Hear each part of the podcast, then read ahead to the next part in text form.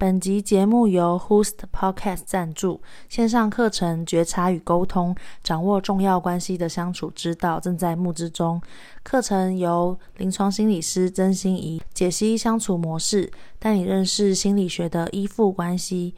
课程原价是两千二，募资的时候特价一千四，听众输入 N 五二零 A N N 五二零。就可以再折两百块哦。课程链接我会放在这一集的介绍页中。Hello，大家好，欢迎回到说说心里话第二季。我是安，我是一名正在就读智商研究所的学生，同时也是以企划和文字接案为主的接案工作者。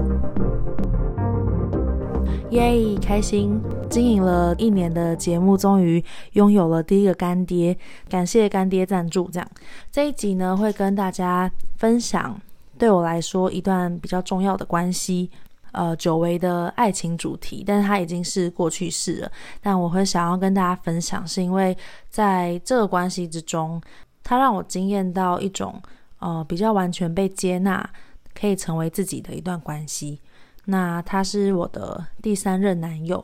呃，简称 L 好了。我跟他是在大学的时候在社团认识的。我对他的第一印象就是一个大块头、很冷面笑匠的一个人，常常会面无表情，然后但是动作啊、肢体或是行为有时候还蛮浮夸的，就会觉得他很好笑。跟他的相处，不知道为什么会有一种很自在的感觉，或者是就是会很想要亲近这个人。呃，跟他认识的大概一两年的时间内，我们其实都没有太大的交集，就是除了社团活动之外，虽然我很欣赏他，但是也没有说特别的有一些暧昧啊，或是比较特别的关系。我那时候其实也有交往对象，然后到后来跟原本的交往对象分手之后，社团活动下课时间有聊天聊到，才发现哦，他那一阵子刚好也是失恋。我们也没有真的就是很安慰彼此啊，但就是变成会偶尔在学校的时候啊，会陪伴对方参加一些活动，就稍微比较有交集一点点。我那时候其实是蛮欣赏这个人的，会一直觉得很希望跟他有比较靠近的关系，因为我觉得在那时候的我看来，我觉得他是一个很有才华的人，就他不仅是社团的团员，同时也在我们学校戏剧社的舞台剧公演当男主角，过去也担任过中医社的。社长还是副社长，会针灸还是把脉之类的。我那时候就觉得，哇，这个人怎么隐藏了这么多神奇的记忆？这样子，好像是一个可以一直挖掘出新东西可以去学习的对象。对，所以那时候对他是有一些欣赏的，就觉得他是一个有才华也有舞台魅力的人。跟他在一起其实是没有经历过什么暧昧期，就是蛮。一个感觉对就在一起的过程，所以感觉有点像是一系之间的变化。但是因为我本来就是欣赏他的，所以所以在一起之后，我觉得我在关系里面也是很认真对待。前前后后在一起应该也有两年左右，但是认识的时间大概就是四年，所以其实也是在我大学到毕业的一段时间里面影响我蛮多的一个人。那我觉得其实。嗯，在一起之后的状况跟问题啊，在在在一起的第一周跟一开始其实就已经知道了，可是可能就是是第一段我比较偏向是主动的关系，所以我觉得在这个关系之中，可能我太想要去维系，或是很很坚持的想要去抓住这个关系，所以导致可能我很不愿意看到关系中，其实我很常。感到没有被满足，那时候的我好像就是很沉溺于一种主动性，想要去改变他。其实他是比较难表达他自己内心情感的一个人，所以跟我当时的期待并不一样。就是可能当时的期待是，哦，一开始没有办法有很深的交流，但是等到更熟悉以后就会有了，然后。可能更熟悉之后，他也会分享他的情绪，他会分享他比较内在感性的面相，然后他也会能够比较深入的回应我。但其实这些期待最后其实都是没有实现的，所以在在一起的过程中，常常会让我感觉蛮挫折的。就我记得那时候跟朋友形容，跟他在一起很像是，呃，一口平静无波澜的井，好像不管丢什么东西进去，它都不会起一丝涟漪，是完完全全没有任何反应，然后东西就沉下去那种感觉，然后是真的会让我觉得。那时候很深的感触是，好像自己在跟自己谈恋爱，并没有在跟别人谈恋爱的感觉。当然，这是比较挫折的时候的心情。我觉得跟他在一起的过程中，也会有一些蛮喜欢或是蛮好的回忆。那些好的部分，可能包括虽然他并不善表达，可是有时候他的行动，或是他对我，也是用他的方式来对我好，可能。大学的时候，他骑车载我的时候，可能会呃知道我不喜欢烟味，就是车烟或是吸烟的味道。然后等车的时候，他就会稍微把车子移到比较前面的地方，让我就是不会一直吸到废气。或者是可能在呃之前在大学在一起相处约会的时候，他可能就会呃帮我。可能我们坐在比较多蚊子的地方，可能就会用手帮我挥一挥，就是帮我把让蚊子不会靠近我之类的，就是一些还蛮贴心细腻的小举动，会让我觉得其实那些爱的部分我是感觉得到的。可是对于那时候的我，可能就还蛮在意有没有能够互相表达跟深入的交流吧。所以当这一块缺乏的时候，我还是觉得。好像永远都缺了一一角。另外一个比较重要的是，呃，我其实是在争吵中时候很需要及时的回应。就是我其实可能不在乎吵起来，但是比比起人间蒸发，我宁可就是他跟我就是互相直接激烈的吵完，就是我还觉得这样都比。冷战或者是直接消失好，可是那时候他的状况是，嗯，我觉得我相信他也有他的议题吧，所以他面对我的情绪，他可能就是会直接用逃避的方式，就是真的可能呃完全不读不回讯息，也不接电话，就消失个半天一天。然后那时候对我来说，我觉得非常难以忍受，然后在。在一起的过程中也反映了好几次，可是他似乎还是没有办法改变他的这个模式。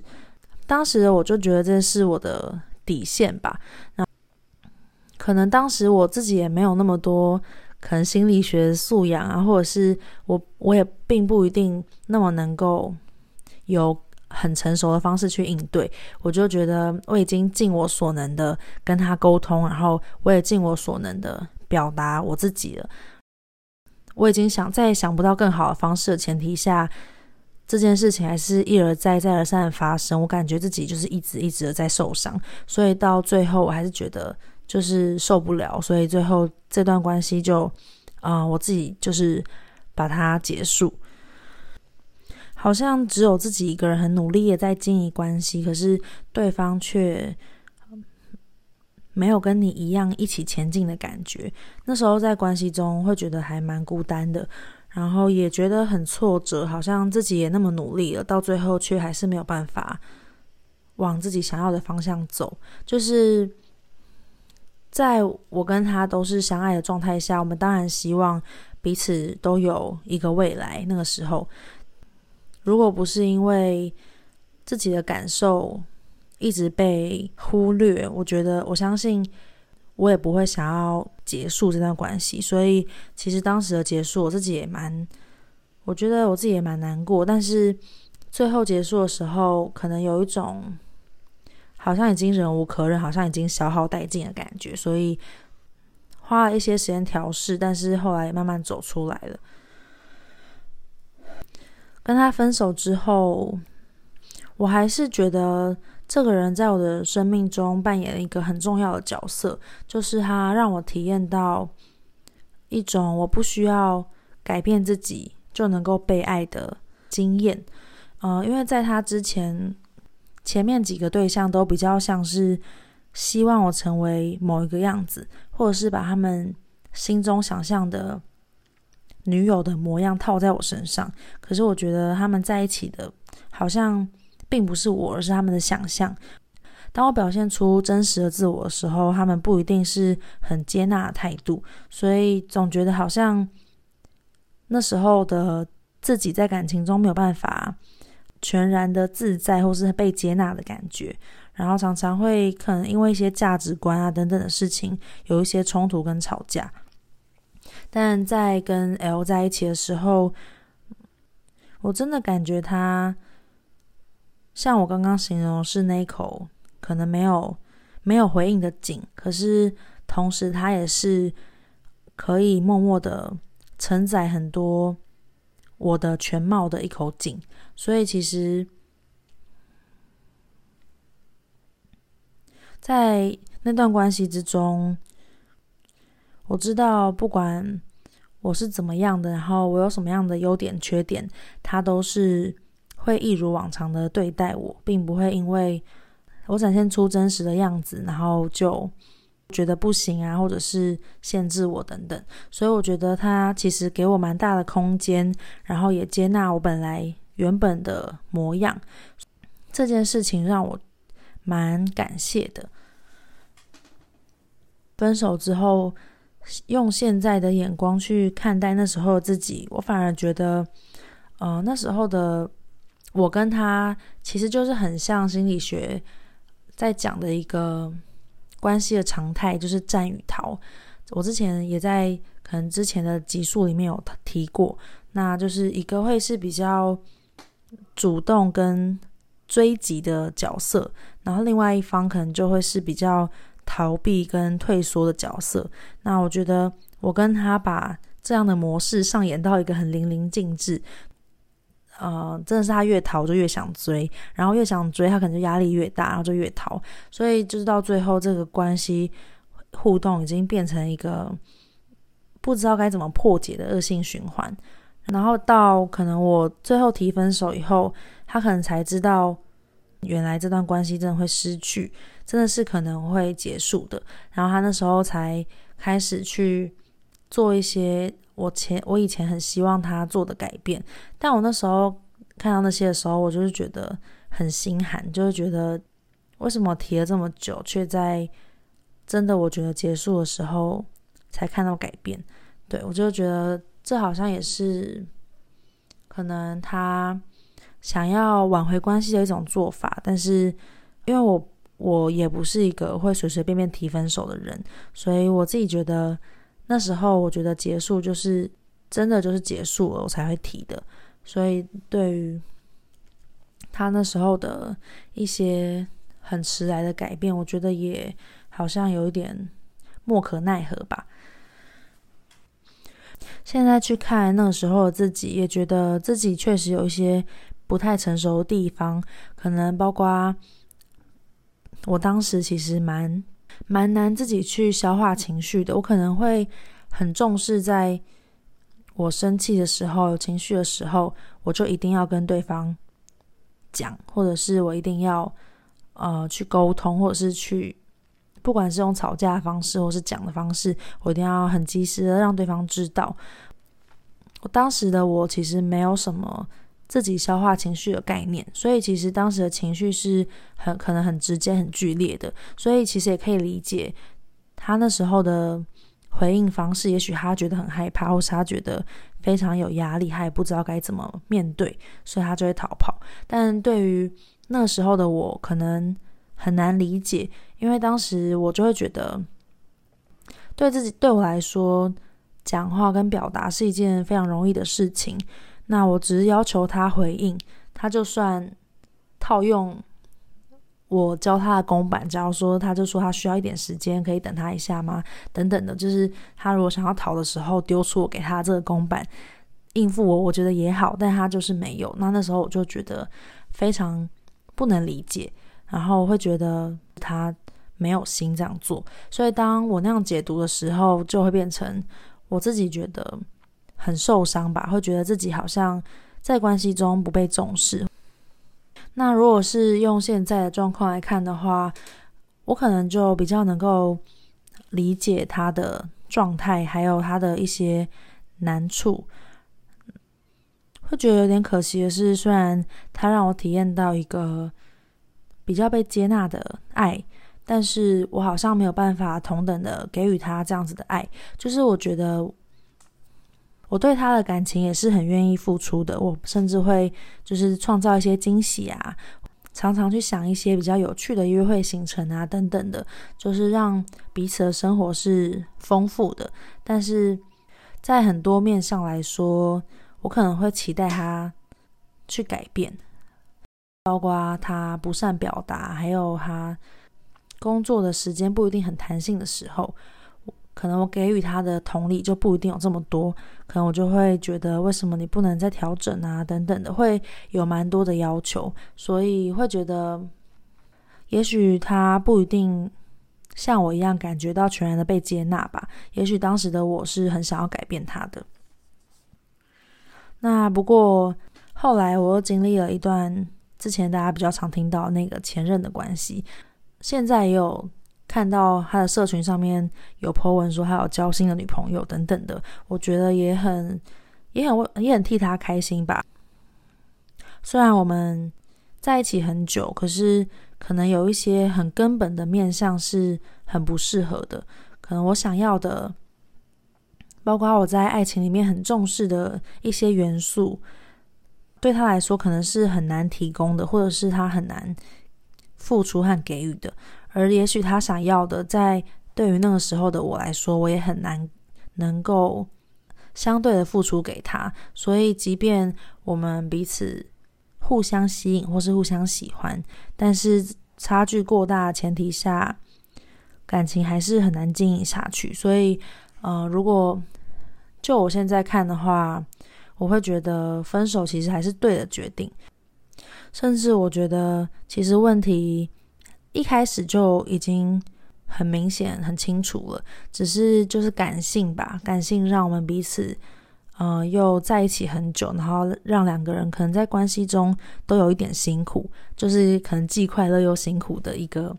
快乐跟痛苦并存的一情感，就这样子存在了。拉扯了好一段时间。如果用一句话来形容这段关系的话，我应该会觉得那是一段既寂寞又执着的关系。明明就已经感觉一个人在谈恋爱了，可是还是很坚持的、很努力的想要再多做一点什么，让这件事情不一样。然后很难去接受说事情就是这样了，然后不可能有改变了。很难接受，呃，原本的状态，可能因为跟自己的期待落差很大，投入以后又会觉得都已经投入这么久了，就是总会改变的吧，然后到最后就变成一种执着，对，所以直到最后真的真的非常非常受伤之后，才会觉得要离开这段关系。但我觉得每一段关系的开始跟结束都是有意义的。那我跟 L 的关系对我来说的意义，除了我刚刚提到被接纳的这个经验之外，我觉得他也很鼓舞我去追寻很多的体验，包括前面提到的他的一些才华和他的一些积极主动性。那时候他的演戏的经验，我后来有去请教他，让我后来呢也去争取了一个。呃，戏剧的角色，就是那时候的社团戏剧的角色，算是一个圆梦的历程。然后在跟他在一起之后，我对于我适合什么样的对象，可能又会有更清楚的了解。在需要回应跟需要回馈的时候，常常得不到这种失落感中，我可能就会知道，哦，那我可能很需要一个能够同理我的感受，然后能够。比较回应我的一个对象，所以在未来寻找对象的面向来说，我觉得我也会更清楚自己需要的跟适合的人会比较偏向是哪一种。我觉得他也帮我看到我在感情中有一些焦虑的面向，我会希望在感情里面可以达到很多事情，可以很充实，可以一起去有目标的前进，可能就很难忍受，啊、什么都不做，无聊平淡的生活。但那时候可能他就觉得，只要能够见面，不用做什么也可以。但对我来说，我就会觉得什么都不做，然后一成不变，感情就没有办法持续下去，好像感情就会。变淡，或是就会乏味，或者是就会失去那个热度，所以我也很多很急迫的想要去体验创造的那个状态，可是他可能是常是一个想要休息的状态，所以在两个人的需求都非常不一样的的情况里面，会要很多的妥协跟退让，因为他。那所以就会变成蛮多不舒服的情况，但是我还蛮印象深刻，是记得在就真的分手以后，他有讲过一句是说，他觉得好像他他从来没有想过我们关系真的会结束，但是其实我在跟他在一起的时候，我常常在觉得关系好像会结束，所以在关系里面。他似乎比我更有安全感，然后他似乎更能够看到未来。但对那时候的我来说，感情是很没有未来性的，我是很不相信爱情的。当然，就是到后续跟现在可能就不一样，但当时的我是这样。那我觉得他也帮我看到很多自己的面相，也因为他的关系，让我有很多的成长，还有很多在爱情中的对自己的自我觉察。所以我觉得。我还蛮喜欢，不知道是谁跟我说的一句话，他说：“其实感情就是一种帮助你更了解自己的一段关系。我需要一段感情，并不是因为我需要从他那边获得什么，而是我为了自己，然后为了能够让我去多练习一种功课，或是多让我修完这个学分，让我对我自己有一些新的发现。”而不是我一定要有一个完美的结束，就是因为每段感情都要达到自己的那个期待跟有完美的结束。我觉得从一开始好像压力就会太大，从一开始就没有办法很看到彼此真正的样子。觉得好像在在一起的过程中都是不断需要观察对方、观察自己，然后。调整彼此的步调，再看看有没有办法继续往前走。有时候步调差的太多，真的就没有办法走下去，那也没关系。就如果一直勉强的话，其实那个差距就是越来越大，然后只有自己一个人在奔跑而已。或者是其实你们早就已经走到不同的路上了，只是你们不愿意承认，也有可能有这种状况。那这就是我在那一段对我来说比较重要、特别关系的一些经验跟分享。大家如果喜欢这一集的内容的话，也欢迎到 Apple Podcast 帮我留言，我会找机会在这里念出来。然后最近 SoundOn 有开发一个新的赞助功能，就也欢迎大家小额赞助支持我，就是让我可以。在忙碌的硕士生活中，继续努力的产出内容。好，这一集的内容就到这边，我们下次再见喽，大家拜拜。